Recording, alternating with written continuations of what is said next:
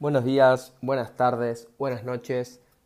Spotify, Apple Podcast, Google Podcast, donde sea que prefieran escuchar Coba Special, no se pueden perder el capítulo que tenemos hoy. Yo sé que deben venir de escuchar el capítulo de la AFC. Ahora vamos a seguir con las cuatro ediciones de la NFC, de todo lo que fue el movimiento hasta hoy, de la Free Agency Frenzy que estamos teniendo. La verdad, una cantidad de movimientos entre mariscales, equipos, receptores, coaches, tremendo, como todos los años. Pero creo que nunca hemos visto tanto movimiento como este año, sobre todo de mariscales, que es lo que a más, más le llama la atención a uno. Pero bueno,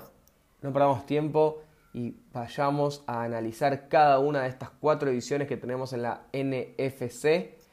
y veamos qué equipos son los que mejores se reforzaron, los que más perdieron y cuáles son los candidatos a tener en este 2022-2023 un año deslumbrante, por lo menos en relación a lo que fue el año anterior.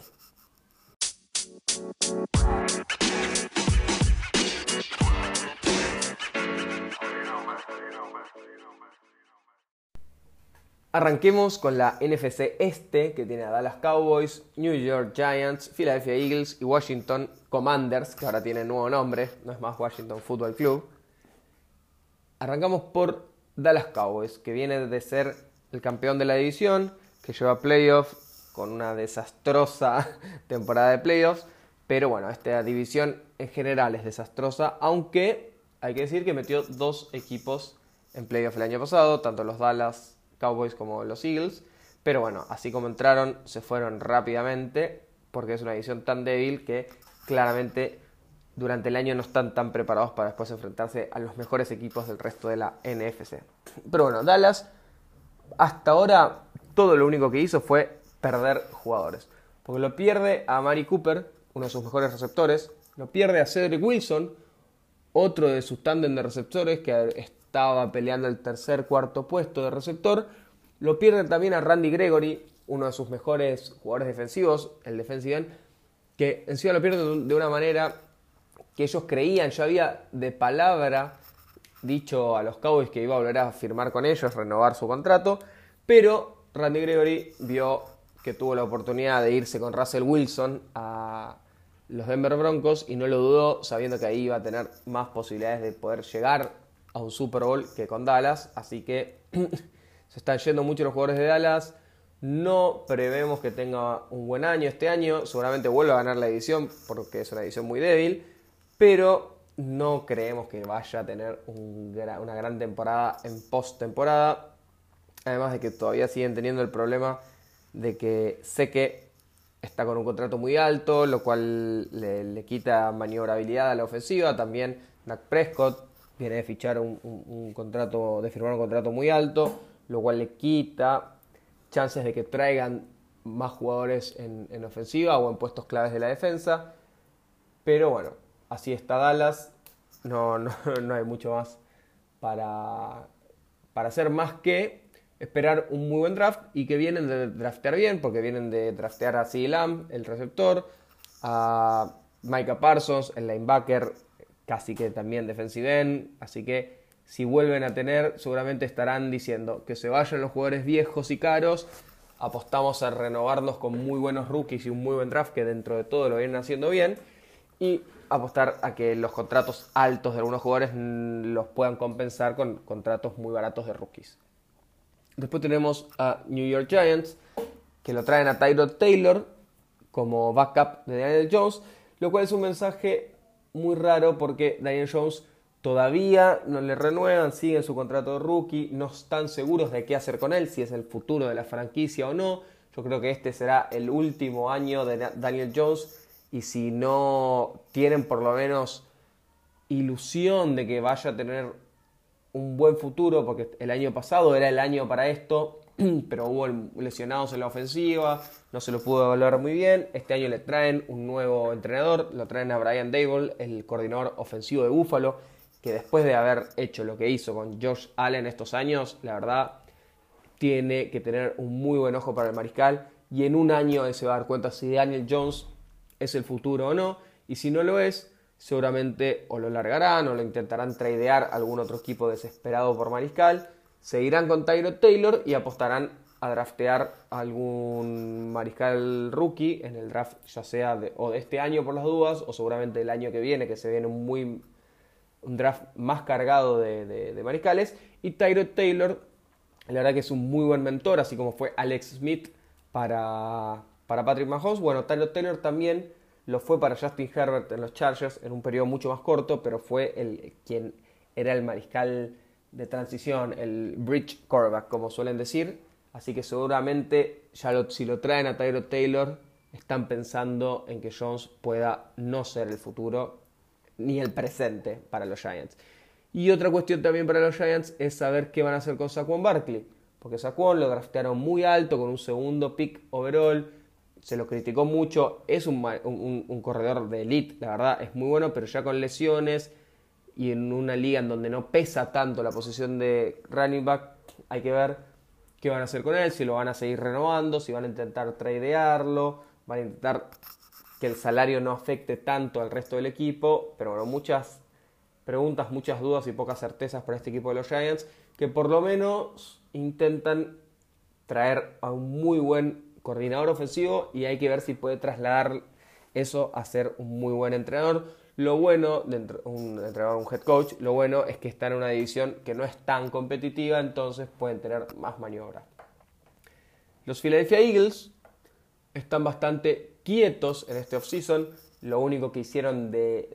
gran renombre fue traer a un defensive end de, de los Panthers, a Hassan Reddick, que viene a reforzar una línea defensiva que se estaba quedando vieja, Fletcher Cox lo, lo, liberaron y lo volvieron a contratar por un sueldo más bajo, pero sí la defensa de los Eagles, sobre todo en la línea defensiva, tiene mucha edad, mucha experiencia, pero poca juventud, así que están intentando reforzar y rejuvenecer de a poco esta defensa. Yo creo que más que nada van a apostar al draft, porque recordamos que los Eagles tienen tres picks en la primera ronda este año, hay que ver qué, qué movimientos hacen, si tradean, para ganar más picks, si tradean estos picks por jugadores de elite actuales en la NFL o si apuestan a seguir reforzando un equipo que necesita mucha juventud, que en el lado ofensivo tiene juventud porque lo tiene a, bueno, a Hertz como mariscal. Lo piquearon el año pasado de Monte Smith, pero Monte Smith sería un gran receptor número 2, no es un gran receptor número 1. Seguramente con uno de estos primeros, estos picks de primera ronda, irán a buscar aquel receptor de elite, aquel receptor que pueda ser un número uno, como por ejemplo lo fue Justin Jefferson para los Vikings, como fue Jamar Chase el año pasado para los Bengals, intentarán buscar eso, intentarán darle muchas herramientas a un Hertz que si bien no es un mariscal de elite, no es un mariscal top 10 de la NFL, sí es un mariscal que puede ser el mariscal franquicia de los Eagles por los próximos 10 años, pero tendrán que rodearlo muy bien. Y por último, un viejo conocido de los Eagles, Carson Wentz, llega y vuelve a la división para jugar para los Washington Commanders. Un equipo que el año pasado tuvo una mala temporada, venían de tener una buena temporada la anterior, entrando a playoffs sin tener, la verdad, un plantel espectacular. El año pasado apostaron a Fitzpatrick, se lesionó, siguieron con Henneke, un mariscal que es un buen backup en la NFL, pero no un gran titular lo traen a Carson Wentz y apostarán a no depender tanto de él para ganar los partidos, pero sí tener más maniobra y más movimiento en la ofensiva, en donde este equipo recordamos que lo tiene Ron Rivera como, como coach, al ex coach de los Panthers, un, un coach de una mentalidad defensiva, así que van a apostar a que este equipo sea un equipo duro, sea un equipo muy defensivo, un equipo que corra y un equipo que tenga movilidad en el mariscal. Veo un buen futuro para los Washington Commanders peleando ahí el primer puesto, seguramente con los Cowboys, un poquito por encima de los Eagles, estarán peleando este primer puesto y si el resto de, si tanto los Eagles como los Cowboys se caen un poquito de lo que fue el año pasado, Washington tranquilamente podría ganar esta división con un récord de 10-7. Así que veremos cómo eh, se levanta este equipo porque para Carson Wentz le están dando muy buen receptor en McLaurin, un mejor receptor de lo que tuvo en los Colts y un mejor receptor de lo que tuvo en los Eagles anteriormente. Así que veremos cómo se rearma esta ofensiva y si pueden llegar a tomar el liderazgo de esta débil división.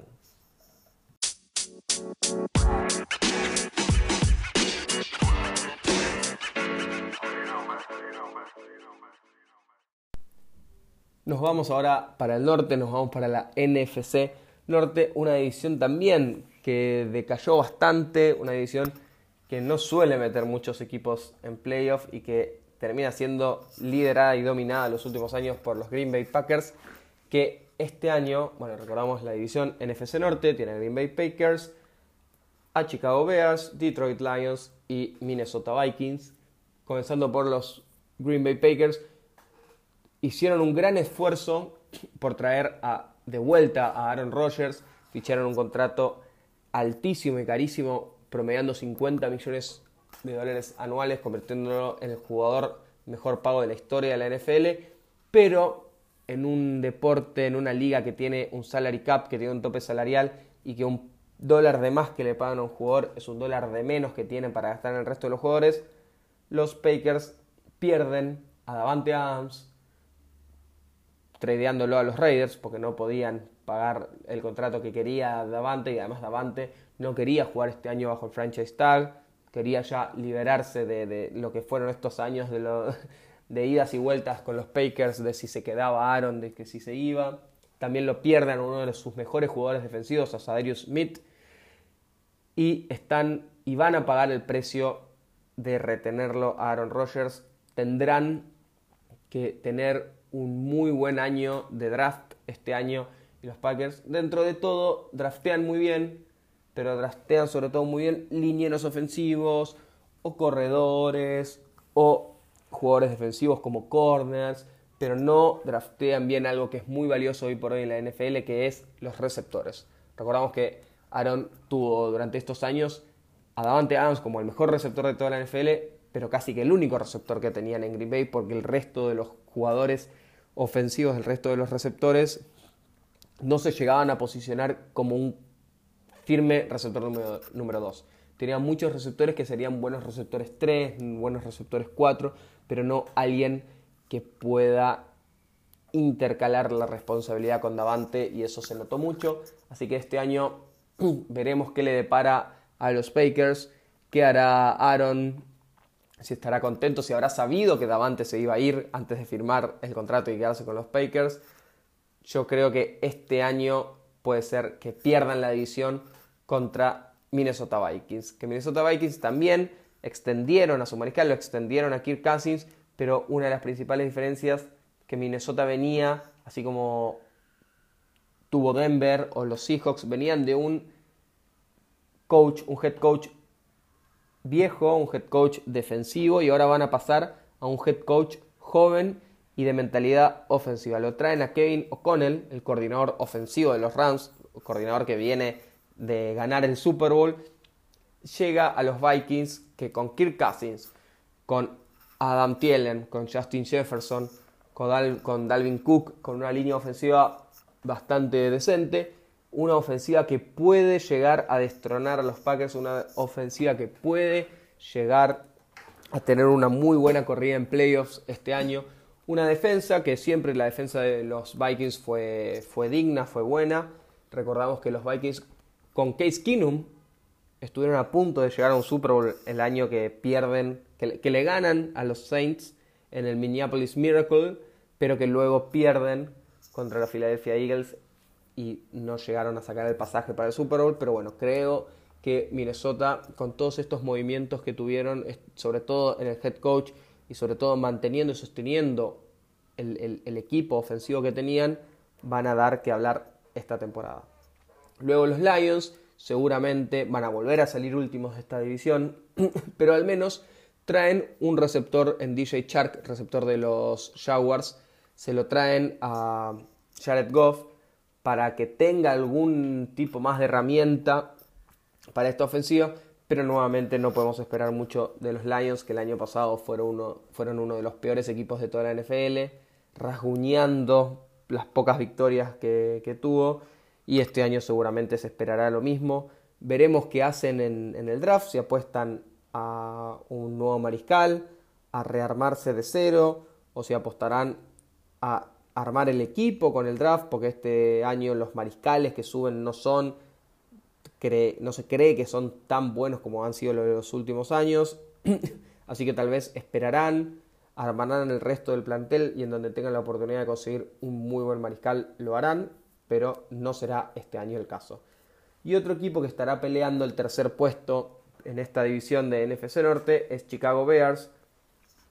que traen un nuevo coach, pero ellos al revés del resto de la NFL van a pasar de un coach ofensivo como Matt Nagy a un coach defensivo como lo es Matt Everfluss, el coordinador defensivo de los Colts, que la verdad hizo muy buen trabajo con los Colts porque esa defensa los últimos años mejoró muchísimo. Intentarán esta huella, esta impronta que tienen los Chicago Bears de ser un equipo defensivo por sobre todo, un equipo que teniendo una muy buena defensa lograron ir, llegar con Trubisky a los playoffs,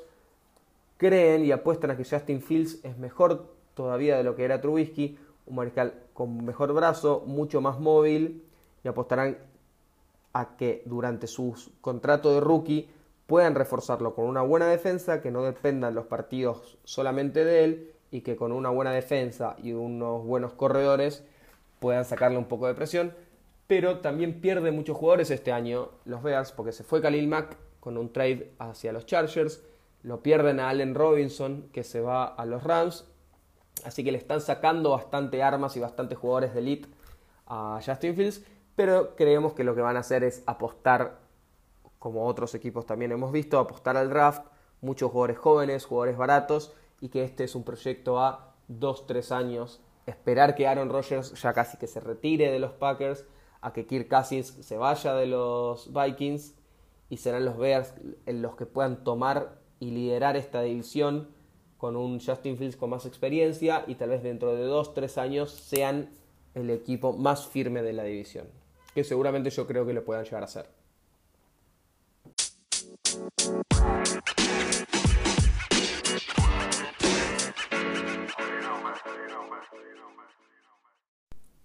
Pasamos ahora a otra división débil. Creo que hasta ahora las tres divisiones dije que eran débiles de la NFC. Porque, bueno, venimos de la AFC que está teniendo, la verdad, mariscales, entrenadores, jugadores espectaculares, muchísimo en movimiento, súper competitivas las divisiones. Pero bueno, en la NFC creo que hay una gran caída. Va a haber una división muy fuerte entre las dos conferencias este año. Pero de todas maneras, la NFC tiene sus dos, tres equipos que pueden ser candidatos a ganar el Super Bowl, como lo fue Los Ángeles Rams este pasado febrero. Pero bueno, vamos a la NFC Sur, que tiene a los Falcons, Atlanta Falcons, Carolina Panthers, New Orleans Saints y Tampa Bay Buccaneers. Los primeros tres equipos, Falcons, Panthers y Saints, imaginen cuál era su situación de mariscal para que los tres equipos hayan sido contendientes por quedarse con DeJohn Watson. Y finalmente DeJohn Watson no fue a ninguno de los tres, terminó eligiendo Cleveland Browns que tenía un mucho mejor plantel que estos tres equipos y estos tres equipos casi que quedan a la deriva. Esta división seguramente va a volver a ser ganada por Tom Brady y los Tampa Bay Buccaneers que vuelven a ser un candidato fuerte para el Super Bowl. Pero dejemos a Tampa para el final. Arrancamos por Atlanta Falcons que el movimiento más fuerte que tuvieron fue tradear a Matt Ryan hacia Indianapolis. Se fue a los Colts por una tercera ronda. Matt Ryan, que ya venía de muchos años en los Falcons, venía con un contrato muy caro, pegándole muy fuerte al, al, al salary cap de, de los Falcons. no se pudieron armar bien, no tienen una buena defensa y perdieron además a Calvin Ridley, uno de sus mejores receptores, su receptor estrella, lo perdieron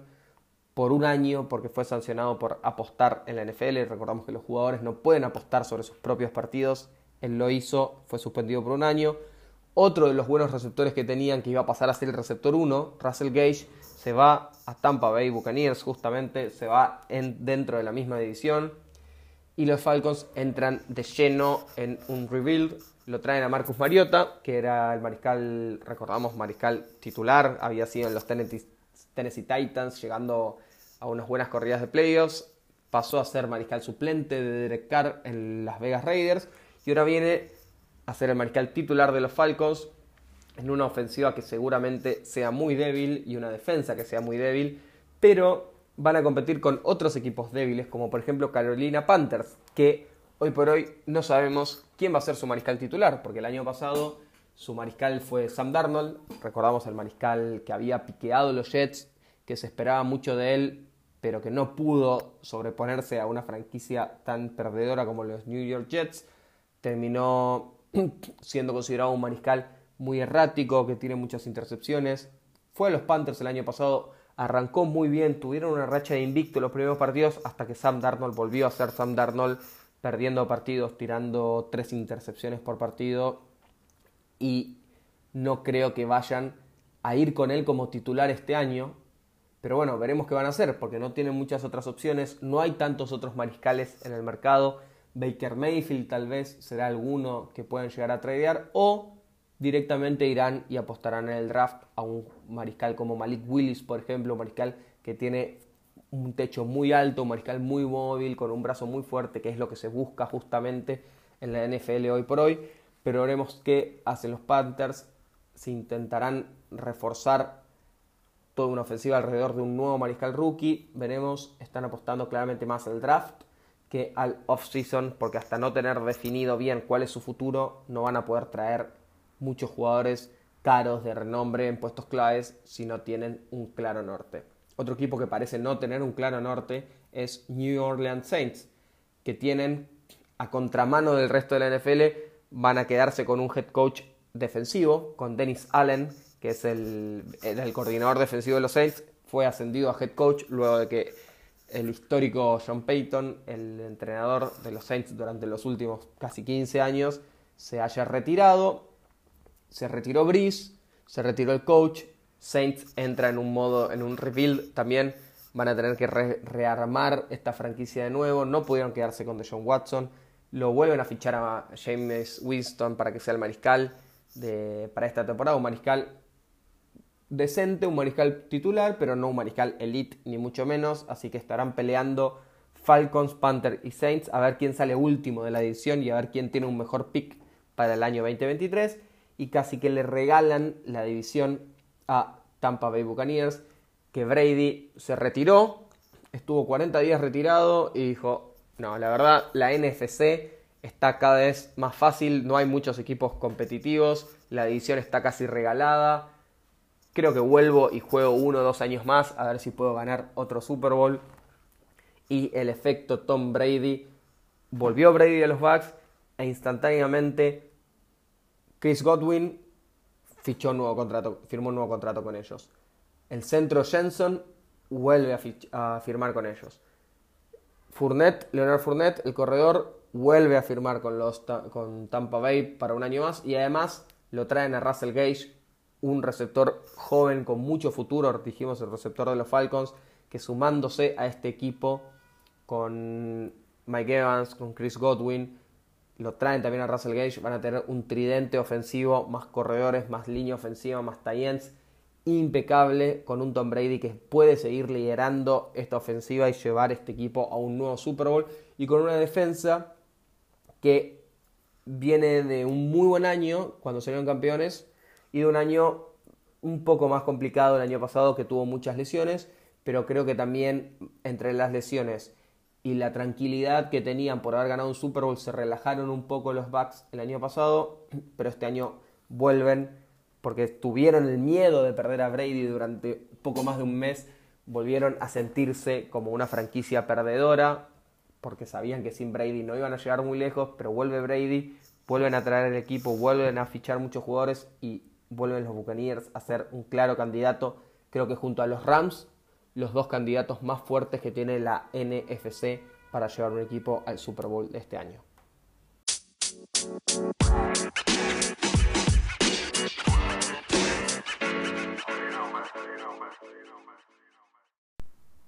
Y bueno, dijimos que los Bucks eran uno de los candidatos más fuertes que tiene esta conferencia. El otro de los candidatos más fuertes es Los Ángeles Rams, el campeón defensor, equipo de la NFC West, equipo de la NFC Oeste que cuenta con Arizona Cardinals, con Los Ángeles Rams, con San Francisco 49ers y con Seattle Seahawks. Primero que nada, los Rams, campeones defensores de la división, campeones defensores de la NFC y campeones defensores del Super Bowl, extendieron a Matthew Stafford por más años y más plata porque saben que pueden seguir contando con él durante los próximos 3-4 años y seguir siendo un equipo competitivo. Lo traen a Allen Robinson, el receptor de Chicago Bears, un muy buen receptor que tal vez le quedaba grande el peso de ser el receptor número uno o el único receptor del equipo, pero viene a un equipo de receptores espectacular que junto con Cooper Cup seguramente sean un tándem increíble. También iban a tener a Robert Woods, a OBJ y a Reynolds, pero bueno, entre tantos receptores, Robert Woods lo terminaron tradeando a los Titans y OBJ está lesionado, que en su recuperación lo dejará recién para empezar la temporada por septiembre-octubre, sin mucha off-season, y además es un agente libre, así que no sabemos si lo ficharán de nuevo o no, si lo liberarán, hay que ver qué pasa con OBJ. Y ante estas cuestiones y estas dudas, seguramente fue por eso que lo trajeron a Allen Robinson. Además, también lo pierden a uno de sus baluartes de la línea ofensiva más fuerte, no solo como jugador ni como líder de la línea ofensiva, sino también como líder del equipo y ejemplo a seguir. Andrew Whitworth, con sus 40 años, se retira finalmente de Los Ángeles Rams. Y además también lo pierden a Von Miller, que Von Miller lo habían traído por un año, se convirtió en agente libre y se fue y fichó un contratazo altísimo con los Buffalo Bills. Una cantidad y un volumen de plata que los Rams no estaban dispuestos a pagar Von Miller, por Von Miller, ya que ellos tienen que pagar los sueldos de Jalen Ramsey, de Aaron Donald, de Matthew Stafford y de estos jugadores estrella. Así que los Rams vuelven a tener este balance entre jugadores estrella y muy caros y muchos jugadores venidos del draft, sobre todo en las rondas tercera, cuarta y quinta ronda, ya que recordamos que los Rams son especialistas en no tener picks en la primera ronda, ya que los tradean por jugadores clave y se rearman y arman el resto del equipo teniendo muy buenos drafts en, de la segunda y tercera ronda en adelante. Van a seguir por este camino y por eso se los sigue considerando como uno de los equipos más fuertes de la conferencia. Hay que ver cómo se recuperan de haber perdido al coordinador ofensivo a Kevin O'Connell. Yo creo que John McVay siempre tiene muy bien pensado este, mariscal, este entrenador joven que nos demostró tener muchísima experiencia y ser uno de los genios de la NFL. Seguramente tenía plan B, plan C y plan D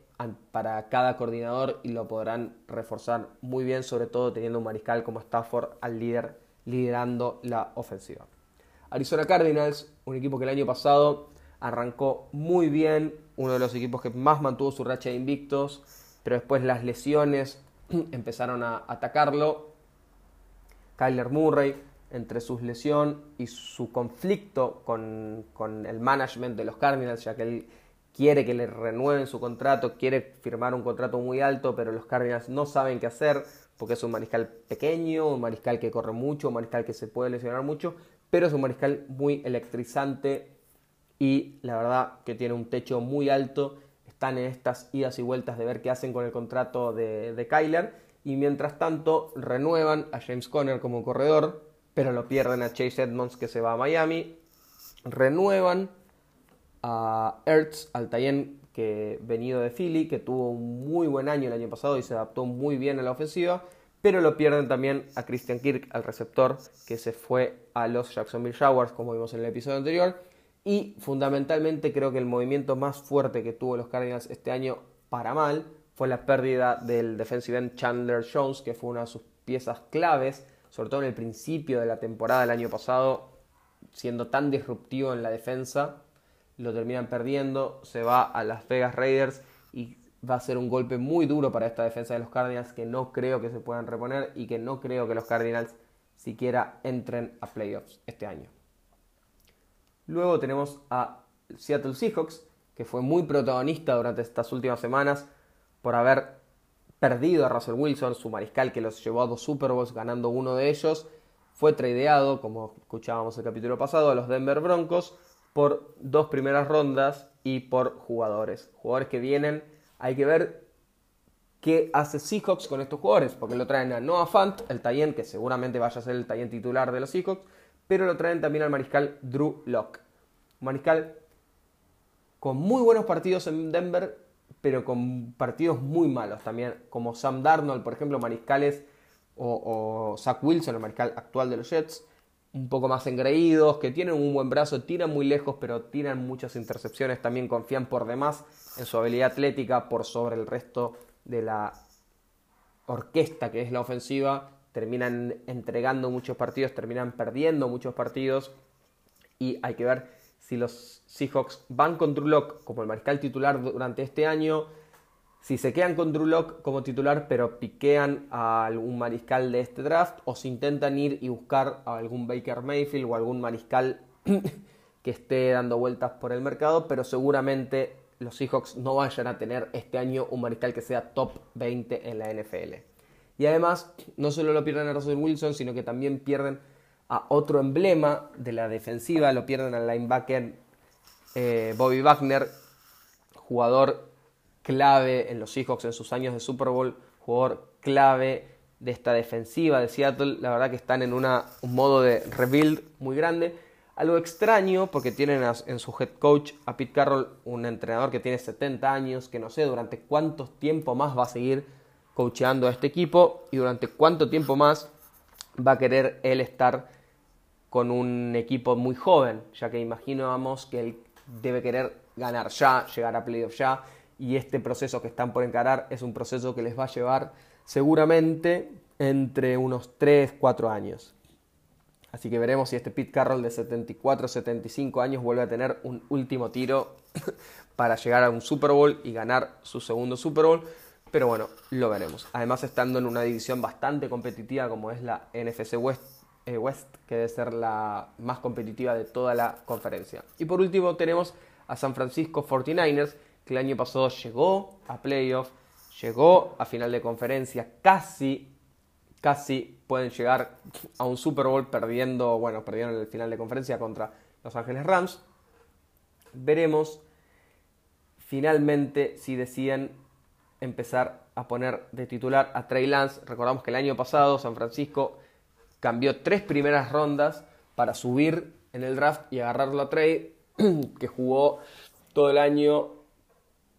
por detrás de Jimmy G, estarteó solamente en dos partidos fue Jimmy G el titular, que también se lesionó, entonces estaban en entre balance entre mantener a Jimmy Garoppolo como el mariscal titular y que crezca por detrás Trey Lance, así como han hecho otros equipos, como por ejemplo con Alex Smith y Pat Mahomes.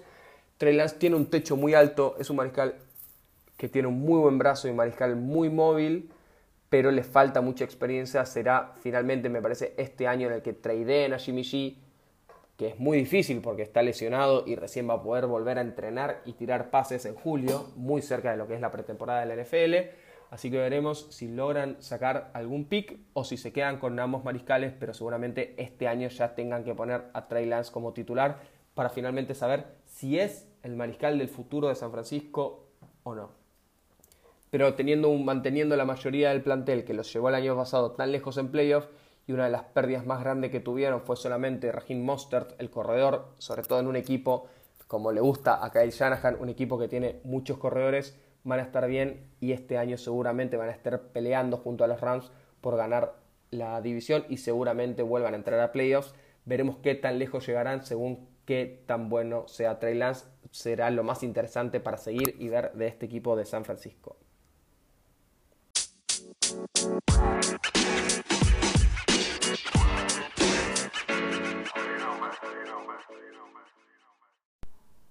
Bueno, y así llegamos a un nuevo final de episodio de Coba Special. Hablamos de toda la NFC. Espero que si su equipo estuvo aquí hayan disfrutado de estas novedades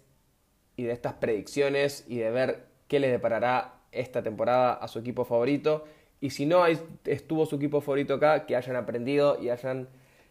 se hayan informado de cómo se viene la NFC, una, una conferencia que en principio parecería más débil que la FC, pero que tiene sus puntos fuertes y sus puntos altos en algún que otro equipo que puede volver a llegar y ganar un Super Bowl, ya que recordamos que los últimos dos campeones salieron de acá, Tampa Bay y Los Ángeles Rams, así que esperemos que sea y se convierta en una conferencia muy competitiva, ya que tiene mariscales jóvenes, muchas promesas y veremos qué sucede con ellos. Y no se pierdan las novedades, como dijimos en el capítulo anterior, no se pierdan en el Instagram de Cobo Special cada trade, cada movimiento fuerte que se realice en esta offseason lo van a tener rápidamente ahí para escuchar nuestro análisis o al menos la noticia y luego sí en un nuevo episodio de Cobo Special edición NFL Free Agency veremos cuáles fueron los movimientos que quedan. Empezó a desacelerar un poco el resto de los movimientos después de estas dos semanas espectaculares. Vamos a estar en un periodo planchado más o menos de un mes en donde vamos a tener el draft. No se pierdan, seguramente vamos a estar haciendo unos especiales antes del draft y después del draft de la NFL para ver nuestras predicciones y para ver cómo queda cada equipo luego del draft. Y seguramente también vamos a tener nuestros Power Rankings y nuestras predicciones para cómo va a salir cada equipo en cada división. Así que tenemos mucho, mucho para hablar y ver todavía de lo que es esta off-season de la NFL. Así que espero que les haya gustado. No se pierdan los próximos episodios de Cobo Special. Vamos a hablar, seguir hablando de NFL, vamos a hablar de fútbol americano local y vamos a tener sorteos también. Así que no dejen de seguirnos en Instagram y no se pierdan la oportunidad de ganar increíbles premios.